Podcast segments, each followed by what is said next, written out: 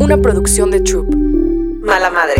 Hola, soy Michelle Greenberg. Acompáñame en este espacio en donde vamos a trabajar con todos los especialistas para acompañarte en tu maternidad. Todas estas cosas que como mamás te preocupan o te preguntas cómo lo vas a lograr, aquí lo vas a aprender. Mala madre. Hola, ¿cómo están? Estoy feliz de estar aquí con ustedes porque este es un nuevo capítulo, episodio en donde quiero platicar de la maternidad, de todo lo que trae consigo y un poquito contarles mi historia. Siendo mamás, la vida te da vueltas a lugares donde no te imaginas y muchas veces en lo que siempre, siempre, siempre coincidimos las mamás es en esta soledad. Como que estás acostumbrado a estar rodeado de gente, puedes tener a tu mamá, tus amigas, pero estás en un camino donde realmente te sientes solo. Y es increíble pensar ¿Por qué? ¿Por qué me está pasando esto? ¿Por qué a pesar de estar empezando un nuevo camino donde tengo un bebé, donde lo amo, estoy conociendo un amor diferente, me estoy sintiendo tan sola? Y no es algo que te estoy inventando, que me saqué yo de la manga. Tengo una comunidad grande de mamás con las que trabajo día a día y nos encontramos con esta problemática en donde todas nos sentimos identificadas.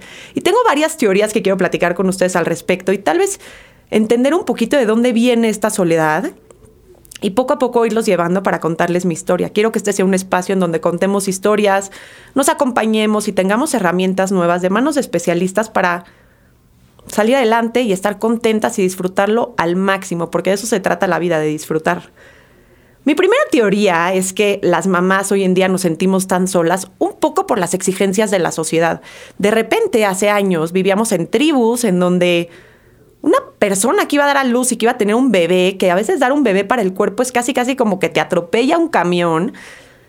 Había toda una tribu de señoras, de mamás que te acompañaban en este camino, ¿no? Entonces llegaba la mamá embarazada, iba a tener al bebé y estaba la partera, estaba la que te cuidaba, está la que te traía comida y tu único trabajo en ese momento de la vida era criar a tu bebé, era dedicarte a sacarlo adelante, a alimentarlo, a crecerlo, a recuperarte de haber tenido un parto y toda la tribu te ayudaba a llevarlo a cabo.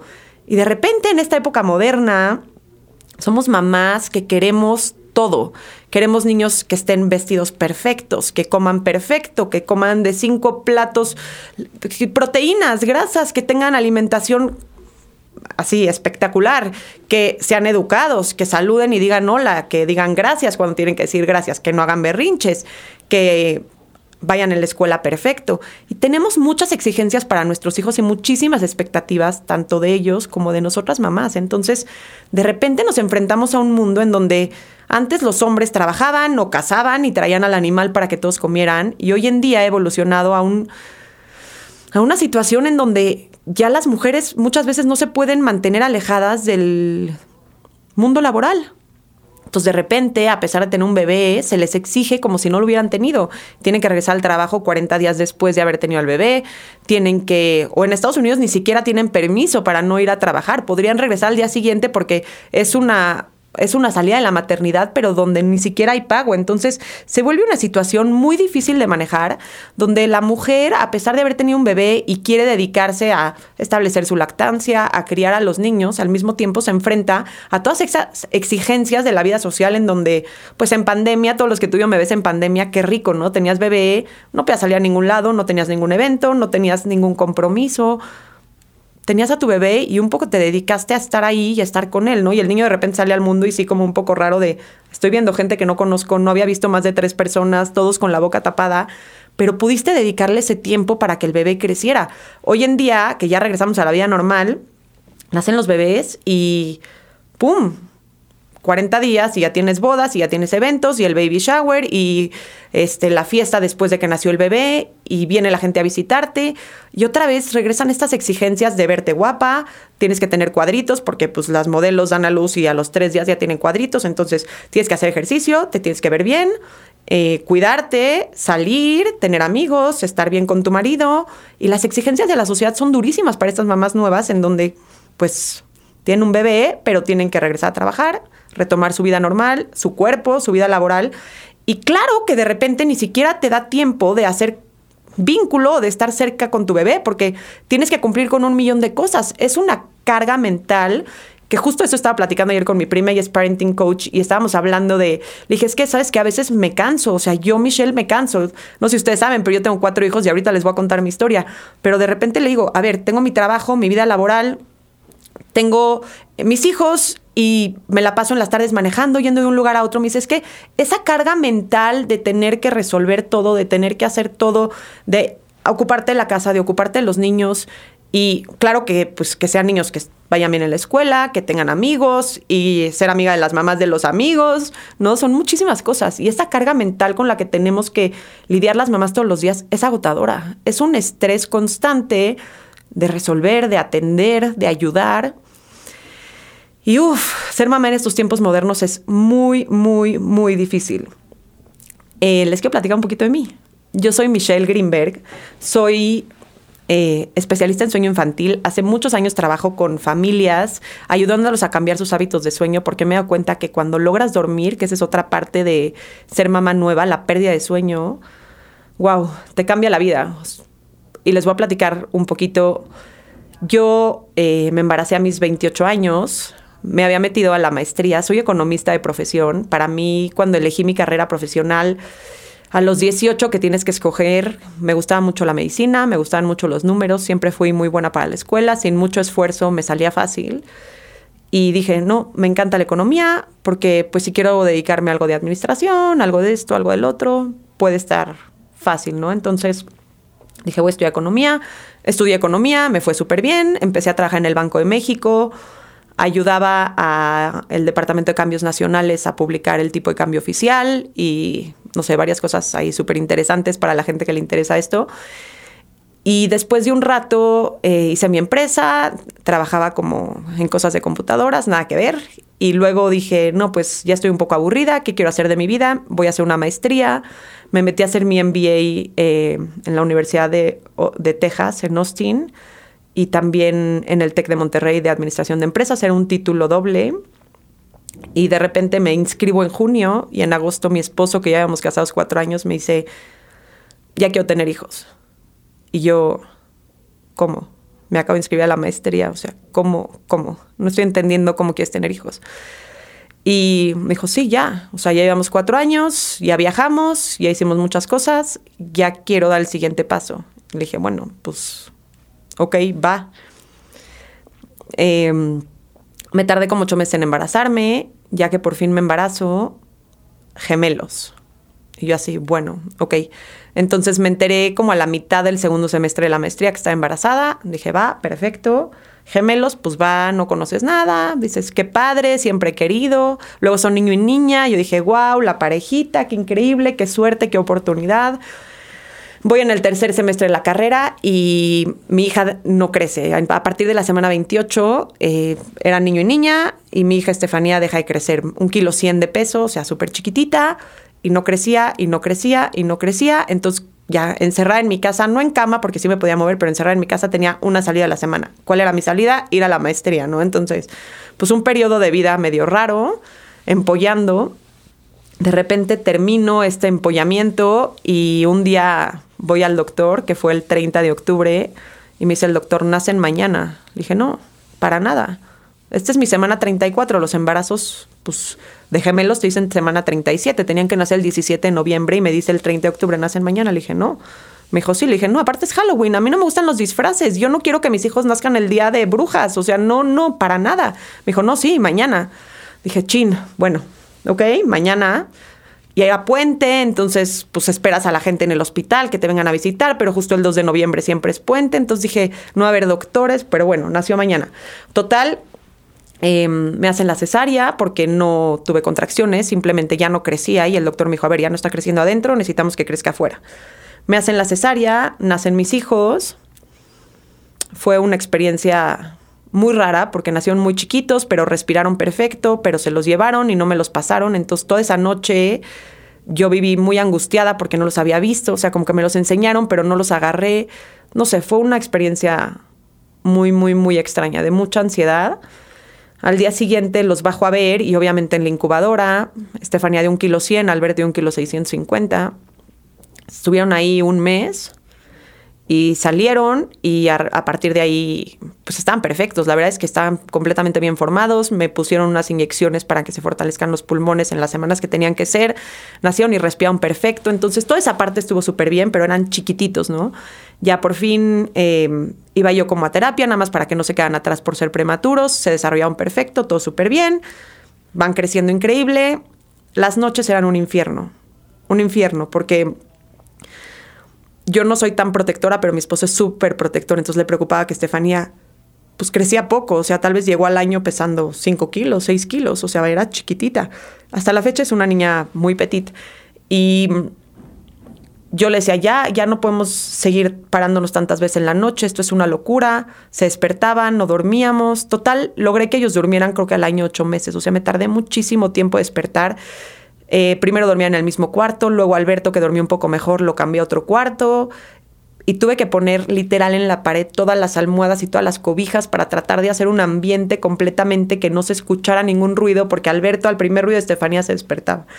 Y era un infierno, ¿no? Entonces era muy cansado, muy cansado, muy cansado, porque mucha gente cree que cuando tienes gemelos es dos por uno y lo único que es dos por uno es el parto. Todo lo demás cada uno es un niño independiente, es una personalidad independiente, tiene necesidades individuales. Entonces, así fue mi primera experiencia. Hasta el año ocho meses dormí como las primeras noches corridas. Y pasó un ratito y le dije a mi esposo, oye, pero que ya hasta aquí llegamos, o sea, ya se acabó la familia, ya no vamos a tener más hijos. Y yo le decía, no, es que falta, falta uno. Y decidimos eh, volvernos a embarazar y ¡pum! Gemelos otra vez. La realidad es que habían tres bebés, pero una bolsita no estaba bien formada y entonces yo creo que el doctor cuando nos vio la cara no nos cobró ni la consulta cuando nos dijo que eran tres porque nos apanicamos. Si de por sí el primer par había nacido muy chiquitos, tener tres iba a ser una historia caótica. Entonces dijimos, no, a ver, ¿qué va a pasar? Total nos dijeron son dos y hoy en día tengo una familia de dos pares de gemelos, cuatro hijos increíbles. Con los segundos fue una experiencia diferente. Nacieron de dos kilos cada una. Digo, cada uno son dos niños. Llegamos a la semana casi 37, o sea, casi a mi fecha. Mi fecha era el 9 y el 5, digo el 4 que nacieron, eh, como que la fuente se agujeró y empezó a gotear y ya, salieron cuatro días antes, que no estuvo grave.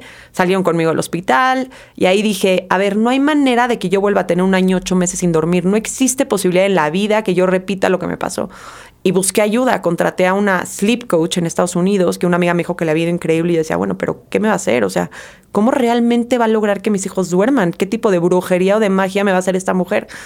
Y la contraté y me cambió la vida. Enseñé a mis bebés chiquitos a dormir, estaban organizados, tenían horario de siestas, me permitía que sus siestas yo pudiera ir con mis hijos grandes, entonces de repente en tres años tuve cuatro hijos, que era una locura y gracias a que soy yo creo que muy organizada y muy estructurada, pues el hecho de que mis chiquitos tuvieran sus horarios de siestas bien definidos, que pudiera ponerlos en la cuna y se quedan dormidos sin necesidad de que los arrulle, los cargue, estuviera que estar ahí, fue un cambio de vida.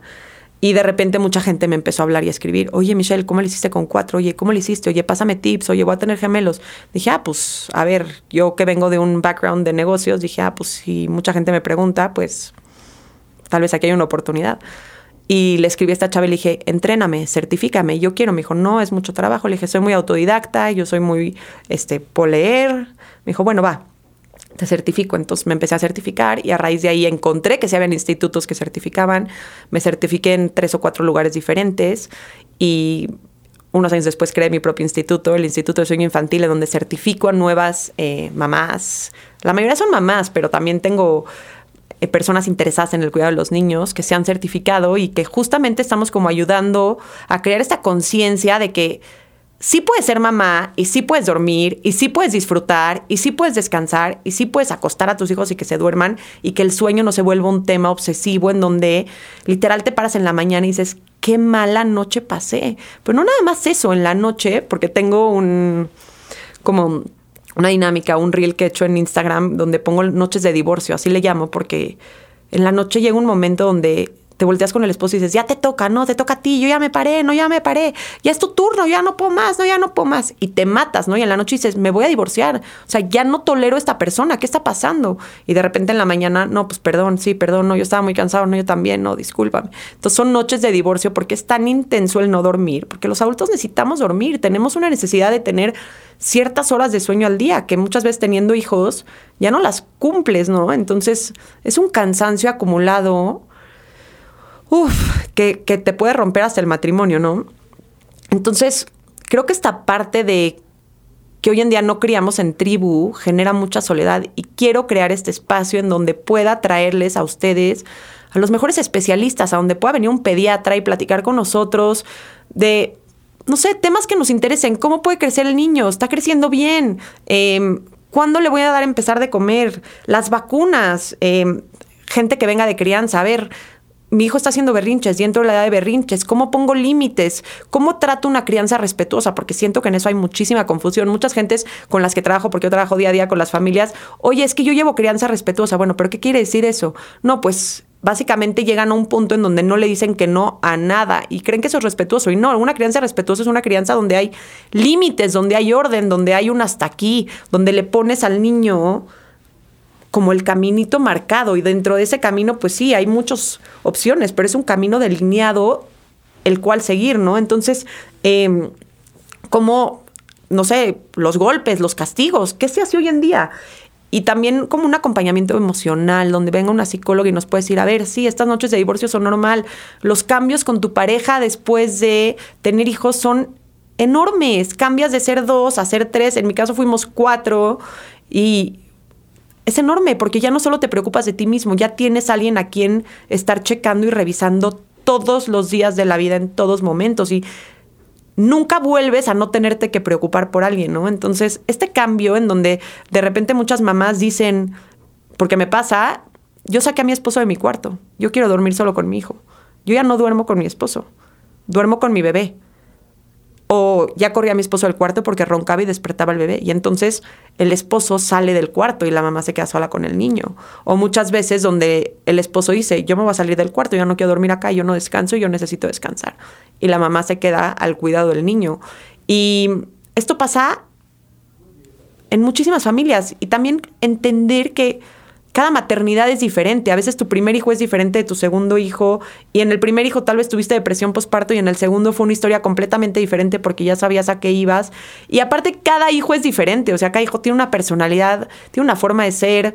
Hay niños que desde chiquitos nacen, son muy tranquilos, duermen bien. Y hay hijos que dice la mamá, es que con mi primero no me pasó esto, mi primero dormía desde que nació. Y de repente se encuentran con hijos que no descansan y no saben cómo lidiar con eso. Y a veces dicen, es que es mi cuarto hijo pues sí, no importa que sea tu cuarto hijo, es un hijo diferente a los demás, ¿no? Entonces, entender que dentro de la maternidad hay un arco iris de combinaciones. Hay mamás homoparentales, o sea, tengo dos mamás juntas, dos papás juntos, mamás, digo, sí, o sea, familias donde hay una sola mamá, donde el papá se queda solo, donde hay parejas, donde hay matrimonios abiertos, donde es la mamá sola viviendo con la abuela porque el papá abandonó, son papás del mismo sexo. O sea, hay todo un arco iris de las diferentes maternidades y paternidades y tener este lugar en donde podamos identificarnos y saber que no estamos solos, ¿no? Que al final de cuentas hay muchas personas que están pasando las mismas circunstancias que nosotros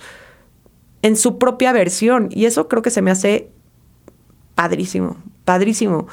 Em, bueno, un poquito regresando a mi historia, empecé a trabajar con el sueño después de esto y empecé a trabajar con familias y me di cuenta de cómo cada familia es diferente, pero muchas sienten que lo que les pasa solo les pasa a ellos.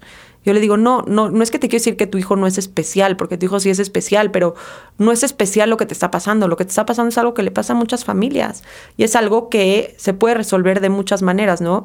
Y la parte padre de mi trabajo es que no trabajo con la cuestión médica, no soy médico de profesión, simplemente trabajo como en la parte de hábitos y de comportamientos alrededor del sueño, de tener buenas rutinas, y eso te lo llevas de por vida, porque muchos adultos que no saben dormir, no es un tema físico, es un tema de que, por ejemplo, no dejan el celular antes de dormir, entonces la luz que emite el celular te mantiene alerta, no te puedes dormir, o te paras a las 3 de la mañana por alguna cuestión física, pero la forma en la que actúas en ese momento perjudica que pueda seguir durmiendo. Entonces hay mil factores que afectan el sueño, el sueño infantil, que esa es mi especialidad y que yo les puedo dar muchísima información de ese tema, pero también la parte como integral de todo donde podemos unir y decir, ¿sabes qué? Ser mamá es algo con lo que toda la vida soñé. O sea, yo quería ser mamá, yo quería crecer, casarme, tener a mis hijos, pero no es como me lo imaginé. No es como lo soñé. O sea, sí es, da, es difícil, sí me está costando trabajo. Y toda la ilusión y todo lo que sentía y todo lo que quería, o sea, el amor tal vez sí es incomparable, ¿no? Siento amor por mis hijos que nunca había sentido, pero no lo estoy disfrutando como yo esperaba disfrutarlo. O sea, no, en mi mente tenía una imagen de película en donde llegaba feliz y estaba feliz y veía a mis hijos feliz y jugaba y me sentaba y los veía a la cara y, y no, no, no le estoy viviendo así. Estoy cansada, no descanso, me estoy peleando con mi pareja, me siento abandonada y no está sola. Al final de cuentas no está sola.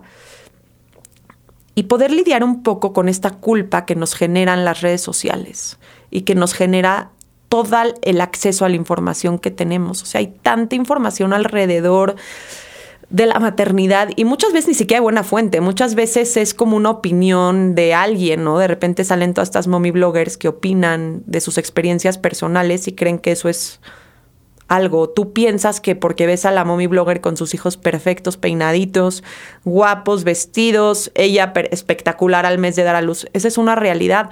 Pero lo que les quiero decir es que nunca sabes la historia detrás. O sea, nunca sabes realmente qué está pasando y las personas que deciden mostrar lo que muestran en las redes sociales escogen esos momentos para mostrarlos. Entonces, ¿qué realmente sucede, no? Como estoy expuesto a recibir tanta información de tantos lugares que ya no sé qué es la verdad ya no sé a quién creerle, ya no sé si mejor le hago caso a mi pediatra o a la que está anunciando gomitas para que los bebés duerman mejor, porque a ella le funcionó. Y creo que perdernos en este mundo de información hace que nos cuestionemos poco la realidad y nos cuestionemos poco cuál es el camino correcto a seguir. Y justo quiero como tratar de esclarecer esa verdad y darles como un punto de vista objetivo, o sea, realmente de manos de especialistas que se dedican a trabajar estos temas y no nada más mi opinión como mamá, que pues sí, tengo muchas opiniones, he tenido muchas vivencias a lo largo de estos años con mis hijos, ya pasé por el pañal, ya pasé por la dormida, hoy en día empiezo a pasar por cosas diferentes, retos nuevos que a veces digo, híjole, o sea, esto sí está cañón. Em, mis hijos grandes ya tienen 10 años, mis chiquitos tienen 7 y con mi hijo grande de repente lo veo y digo, híjole, de veras, de veras ya no sé qué hacer. O sea, sí, ya no sé cómo manejarlo. Y entras a otros temas, que es padre descubrirlo de la mano de gente increíble. Así que si esto les interesa, me va a encantar que me acompañen aquí a los siguientes capítulos en donde vamos a tener a muchísimos especialistas, donde voy a platicar un poco más de mí, mamás que nos vengan a contar su experiencia, porque claro que saber de experiencias de las personas, historias, son increíbles para llenarnos de información, pero información verdadera y un acompañamiento real con herramientas que te permitan mejorar tu estilo de vida y disfrutar plenamente esta etapa que es increíble que es tu maternidad. Al final de cuentas la pregunta es, ¿por qué nos cuesta tanto pedir ayuda? Cuando nos convertimos en mamás muchas veces nos da pena que sepan que no o no sentirnos suficiente. No soy suficiente, entonces te estoy pidiendo ayuda. No soy suficiente, entonces necesito que alguien me eche la mano. Pero la realidad es que somos mujeres, somos parejas, somos mamás, somos personas y necesitamos y tenemos que cuidarnos. Así que vamos a pedir ayuda, vamos a informarnos, vamos a hacer de esto algo padre. No olviden seguirme en mis redes sociales, arroba México y en YouTube en mi canal eh, Dulces Noches, así lo encuentran, para que tengan más información de la maternidad, del sueño infantil y de cómo vamos a poderlos ayudar con estos siguientes episodios de podcast que van a seguir saliendo. Gracias. Mala Madre. Una producción de Troop.